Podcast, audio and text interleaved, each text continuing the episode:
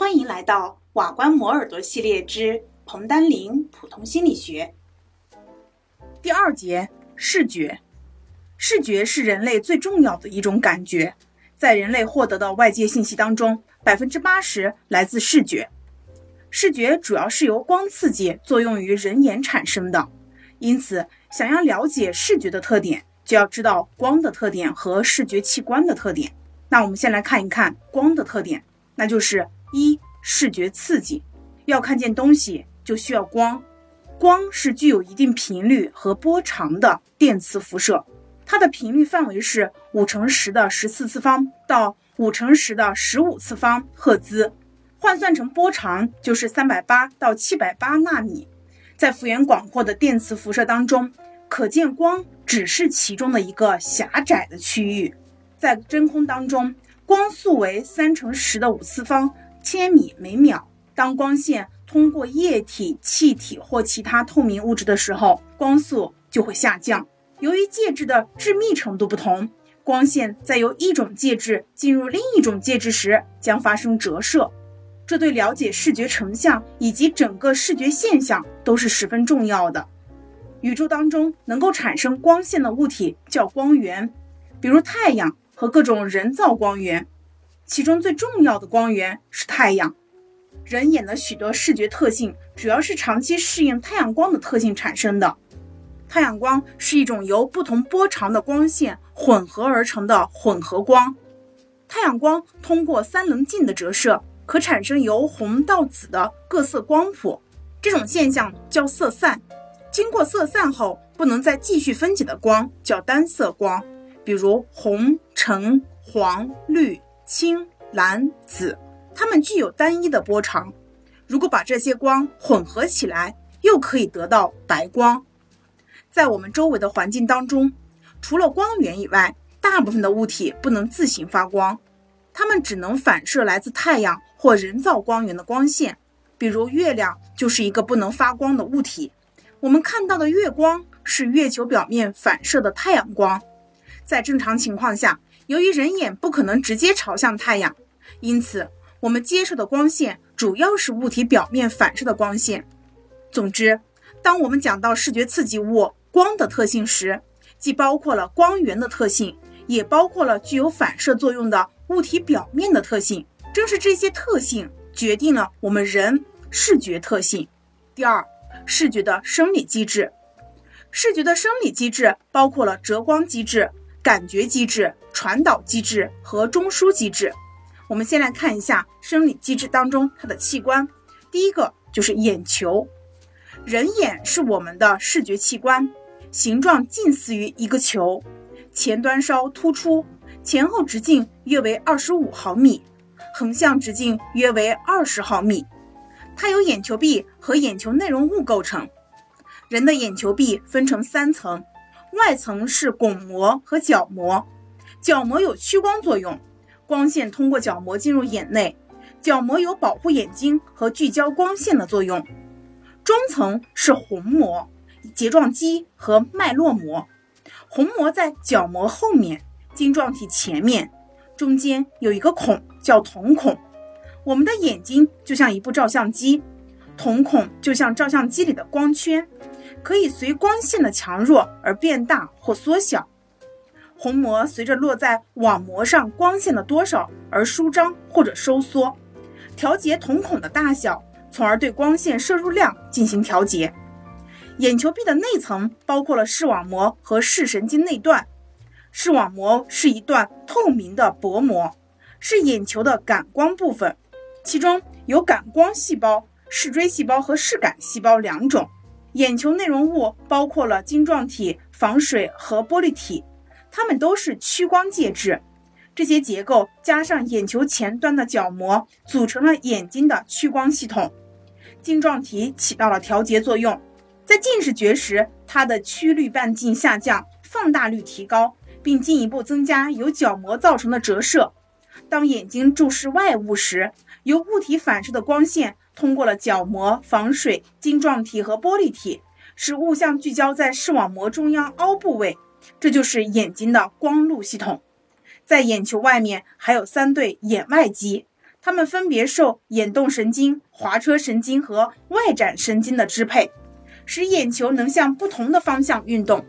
第二，视网膜的构造和换能作用。视网膜是眼球的光敏感层，第一层是视锥细胞和视杆细胞，第二层有双极细胞和其他细胞，第三层有神经节细胞。它们的轴突组成了视神经。人的视网膜上有一点二亿个视杆细胞和六百万个视锥细胞，两种细胞在形态上具有明显的区别。视杆细胞细长，呈棒状，长度为零点零四到零点零六毫米，直径为零点零零二毫米。视锥细胞短粗，呈锥形，长度为零点零二八到零点零五八毫米。直径是零点零零二五到零点零零七五毫米。视杆细胞和视锥细胞在视网膜上的分布也不一样，在视网膜中央凹只有视锥细胞，没有视杆细胞，这是视网膜上对光最敏感的区域。离开中央凹，视杆细胞急剧增加，在十六度到二十度视角处最多，在视网膜边缘只有少量的视锥细胞。在中央凹附近有一个对光不敏感的区域，叫盲点。来自视网膜的视神经节细胞的神经纤维在这里聚合成视神经。视杆细胞和视锥细胞的功能也不同。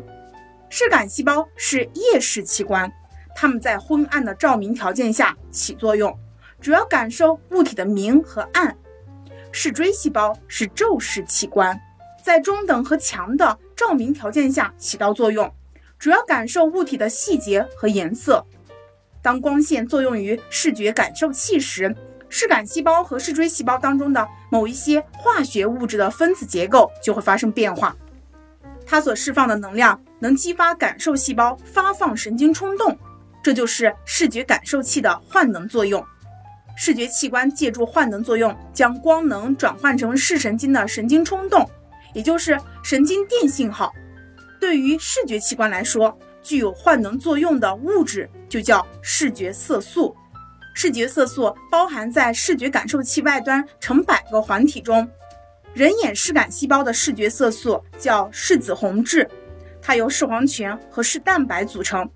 视蛋白是一种结构复杂的蛋白质，视黄醛是一种光敏集团，它的结构近似于维生素 A，在光的作用下。视黄醛的形状在变化，化学结构也在变化，这个过程就叫视紫红质的光化学反应。在视紫红质分解过程的后一阶段，出现了放能反应，所释放的能量就能激发神经的冲动。二十世纪六十年代以来的研究发现，在人眼的视锥细胞当中存在着三种不同的视觉色素，它们分别对不同波长的光敏感。这对揭示颜色视觉的机制有重要的作用。第三，视觉的传导机制，电信号从感受器产生以后，沿着视神经传到大脑。传递机制由三级神经元实现。第一级是视网膜双极细胞，第二级是视神经节细胞。由视神经节发出的神经纤维在视交叉处实现交叉，鼻侧束交叉至对侧。与对侧的颞侧束合并，传至丘脑的外侧隙状体。第三级神经元的纤维从外侧隙状体发出，终止于大脑枕叶的纹状区，也就是布鲁德曼第十七区。视觉的传导机制不仅把神经兴奋从外周传入了神经中枢，而且对输入的信号进行了加工处理。这对各种视觉现象的产生有重要的意义。首先，视网膜上视锥细胞和视杆细胞的数量远远超过了视神经节的细胞，因此来自视觉感受器的神经兴奋必然出现聚合作用。也就是说，来自许多视锥细胞和视杆细胞的神经兴奋会聚到一个或少数几个视神经节细胞上。由于视锥细胞和视杆细胞的数量不同，它们会聚到双极细胞和视神经节细胞上的汇聚比例也不同。这对视觉信息的加工有重要的影响。比如说，由于两种感光细胞的汇聚比例不同，视杆细胞对光具有较大的感受性，而视锥细胞能够清晰地分辨物体的细节。视觉系统的侧抑制作用也影响到了神经信号的加工。侧抑制呢，说的就是相邻的感受器之间能够互相抑制的现象。哈特林和雷特里夫他用马蹄蟹进行了实验，他们将电极插入动物的单个小眼的传入纤维处，并记录在光刺激作用下从这里记录到的神经冲动。结果发现，个别感受器的输入电信号和周围感受器的活动状态是有关的。当一个感受器受到刺激的时候，由此产生的神经冲动将对临近部位的输入信号产生抑制性的影响。侧抑制是动物感觉系统内普遍存在的一种基本现象。由于侧抑制作用，一个感受器细胞的信息输出不仅取决于它本身的输入。而且也取决于临近细胞对它的影响。我们再来看视觉的中枢机制。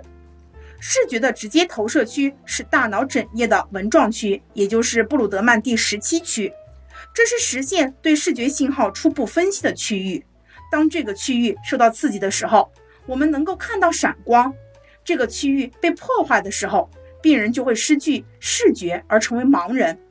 与第十七区邻近的另一些脑区负责进一步的加工视觉的信号，产生更复杂、更精细的视觉，比如认识形状、分辨方向等等。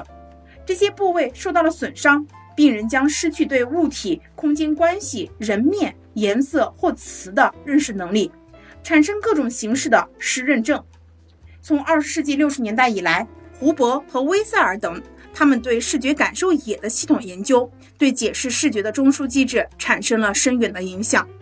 视觉感受野说的是视网膜上的一定区域或者范围，当它受到刺激的时候，视觉系统与这个区域有联系的各层神经细胞的活动都会被激活。视网膜上的这个区域就是这些神经细胞的感受野。从图上我们可以看到。视网膜上一个较小的范围成为了外侧隙状体上一个细胞的感受野。由于若干个外侧隙状体细胞共同汇聚到了一个皮层细胞上，因而皮层细胞的感受野是视网膜上的一个更大的区域。根据他们的研究，外侧隙状体细胞的感受野呈圆形，它的中心和周围具有对抗的性质。这种感受野使外侧隙状体细胞能对一个细小的光点做出反应。皮层细胞的感受野同样具有性质对抗的两个区域——开区和关区，但为左右排列。他们还把皮层细胞分为了简单细胞、复杂细胞和超复杂细胞，它们之间也存在汇聚的关系。如果将电极按正确的方向插入皮层，那么电极先到达简单细胞，后到达复杂细胞和超复杂细胞。从电极测到的将是事物一般的特性。如果将电极稍微偏斜，临界方向将发生变化，偏离越远，信号化的方向越不同，这就形成了皮层上的功能柱。人们加工视网膜上接受的各种视觉信号，是由定位在每个功能柱上具有共同方向的细胞来实现的。根据感受野的研究，胡伯等人呢就认为，视觉系统的高级神经元能够对呈现在视网膜上的具有某种特性的刺激物做出反应。这种高级神经元叫做特征觉察器。高等哺乳动物和人类的视觉皮层具有边界、直线、运动、方向、角度等等的特征觉察器，由此保证了机体对环境当中提供的视觉信息做出选择性的反应。视觉系统存在着两条通路，是二十世纪研究视觉的最重要的一个发现。根据对猴子和人类视觉系统的研究，研究者把视觉系统粗略地分成了腹侧和背侧两条通路。腹侧通路从枕叶的初级视皮层到颞下回，主要负责处理颜色和物体形状的信息，因而也被称为 What 系统。比如说，颞下回的一些神经细胞和形状分析过程关系密切，它们就能够排除颜色变异的干扰，对形状进行特异性的反应；而另一些细胞则只对颜色敏感。另一个就是背侧通路，它呢是从枕叶到顶叶，主要负责处理空间、运动、位置的信息，因而也被称为 Where 系统。这些发现对我们解释脑的感知觉功能具有重大的意义。视觉不仅依赖于视觉感受器的活动，而且依赖于中枢对视觉器官的反馈性调节。换句话说，由感受器输入的外界信息，经过头脑的加工，将通过传出神经调节视觉器官的活动，使视觉器官更有效地感知外部世界。以上呢就是视觉刺激以及视觉的生理机制。那么接下来我们看第三个部分，视觉的基本现象。光线的基本特性是有强度、空间分布、波长和持续时间。我们的视觉系统在反映光的这些特性时，产生了一系列的视觉现象。先来看第一个，明度。明度是眼睛对光源和物体表面的明暗程度的感觉。主要是由光线强弱决定的一种视觉经验。一般来说，光线越强，看上去越亮；光线越弱，看上去越暗。由于我们看到的大多数光线都是经由物体表面反射后进入眼睛的，而不是直接从光源来的，因此明度不仅取决于物体照明的强度，而且取决于物体表面的反射系数。光源的照度越高，物体表面的反射系数越大。看上去就越明亮，但是光强与明度并不完全对应。比如一个手电筒的亮光，白天显暗，夜晚显亮，可见光源的强度相同，而引起人们的明暗感觉则是不一样的。在正常情况下，人的视觉系统能够对多大范围的光强做出反应呢？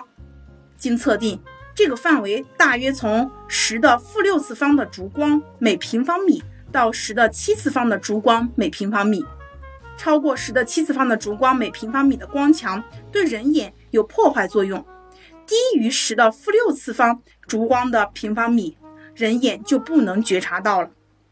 后者成为视觉系统对光强的绝对阈限。明度的差别阈限在光强为中等强度时符合韦伯定律，它的数值近似于一百分之一。在光刺激极弱时。是一百比一百，在光刺激极强时，韦伯比值可缩小为一比一百六十七。在可见光谱范围内，人眼对不同波长的光线的感受性是不同的。这种情况可以用光谱敏感函数来说明。我们可以看到，视锥细胞它能够吸收可见光谱所有波长的光，但它对光谱的中央部分，也就是五百五十五纳米最敏感。而对低于五百纳米和高于六百二十五纳米的波长的感受性要差得多。从明度来说，波长四百八十纳米的光看上去只有波长五百五十五纳米的光的百分之二十。视感细胞呢，也具有覆盖整个可见光谱的光谱敏感函数，但是跟视锥细胞相比，它们对较短的波长具有较高的感受性。视感细胞的整个曲线向光谱较短的一端。移动约五十纳米，它们对短波一端较敏感，而对波长超过六百二十纳米的红光几乎是不敏感的。因此，当我们从视锥视觉向视感视觉，也就是从昼视觉向夜视觉转变时，人眼对光谱的较高的感受性将向短波方向移动，因而会出现明度的变化。在视锥视觉条件下。如果我们在视锥的光谱敏感曲线上选择了两个具有百分之四十的相对光谱感受性的光线，它们的明度看上去就应该是相同的。如果这时将光强降低，改用视感细胞来完成明度判别，那么绿光就会比红到橙光显得明亮的多。在日常生活当中，我们也能见到这种现象，比如说在阳光照射下，红花和蓝花可能显得同样亮。但是当夜幕降临的时候，蓝花似乎比红花更亮一些，这种现象就叫普肯耶现象。它说明在不同的光照条件下，人的视觉机制是不同的。第二个视觉的基本现象就是颜色。首先，我们先来看什么是颜色。颜色呢，它就是光波作用于人眼所引起的另一种视觉经验，它在人类生活当中具有重要的意义，在运输事业当中。利用各种颜色信号来指挥车船的行驶，在染织工业当中要进行颜色色度的选择。颜色呢是具有三个基本特性的，也就是包括了色调、明度和饱和度。色调呢，主要取决于光波的波长。对光源来说，占优势的波长不同，色调也就不同。如果七百纳米的波长占优势，光源就看上去是红色的；如果五百一十纳米的波长占优势，光源看上去就是绿色的。对物体表面来说，色调取决于物体表面对不同波长的光线的选择性反射。如果反射光当中长波占优势，物体就呈现红色或橘黄色；如果短波占优势，物体就呈现蓝色或绿色。第二个就是明度，明度呢是说的颜色的明暗程度。色调相同的颜色明暗可能不同，比如说酱紫色和粉红色，它都含有红色，但是前者显暗，而后者显亮。颜色的明度就取决于照明的强度和物体表面的反射系数。光源的照度越大，物体表面的反射率越高，物体看上去就会越亮。第三个就是饱和度，饱和度是说的某种颜色的纯杂程度，或者叫鲜明程度。纯的颜色都是高度饱和的，比如说鲜红、鲜绿，混杂上白色、灰色或其他色调的颜色就是不饱和的颜色。完全不饱和的颜色根本没有色调，就是黑白之间的各种灰色。颜色的三个特性及其相互关系，可以用三度空间的颜色立体来说明。在颜色立体当中，垂直轴代表着明度的变化，上端是白色，下端是黑色，中间是各种状态的灰色。立体的圆周代表着光谱上各种不同的色调，也就是红橙黄绿青蓝紫。从圆周到中心表示饱和度的变化，中心是灰色。圆周上各种色调的饱和度最高，离开圆周距中心越近，颜色就越不饱和。颜色的饱和度还可由圆周向上下黑白方向变化，离黑白两端越近，饱和度就越低。颜色混合有两种，一种叫做色光混合，一种叫做颜料混合。每种颜色都有另一种颜色同它相混合而产生白色和灰色，这两种颜色就叫做互补色。比如说红色和青绿色，一般来说，两个互补色的波长它都相隔很大。从光谱上任意取三个颜色，按一定的比率混合起来，就可以产生一切彩色和非彩色。这三种颜色就叫三原色。最好的三原色是红、绿、蓝三色。这就是第一个，什么是颜色？第二个是色觉缺陷。色觉缺陷包括了色弱和色盲。色觉正常的人可以用三种波长的光来匹配光谱上任何其他波长的光，因而称为三色觉者。色弱患者虽然也能用三种波长来匹配光谱上的任意波长，但他们对三种波长的感受性均低于正常人。在刺激光较弱的时候，这些人几乎分辨不出任何颜色。色弱患者在男人当中占到了百分之六，是一种常见的色觉缺陷。另一种色觉缺陷叫做色盲，它又分全色盲和局部色盲两类。患全色盲的人只能看到灰色和白色，丧失了对颜色的感受性，世界就像是一部黑白电影。这种人一般缺乏视锥细胞，无论在白天还是晚上。他们的视觉都是视感细胞，全色盲很少见，在人口当中也只占到了百分之零点零零一。患局部色盲的人还有其他颜色经验，但他们体验到的颜色范围比正常人要小得多。色盲是一种伴性遗传。有色觉缺陷的人是怎么样看颜色的呢？这是一个非常有趣的问题。色盲患者不知道自己缺少哪种感觉经验。无法将他们的感觉经验和别人的感觉经验进行比较。一个意外的发现是，有一位患色盲的妇女，一个眼睛有红绿色盲，而另一只眼睛是正常的。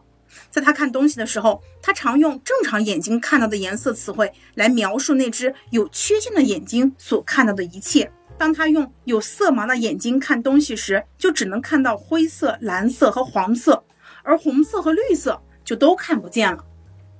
恭喜你又听完了一个章节哦，离研究生又近了一步哦。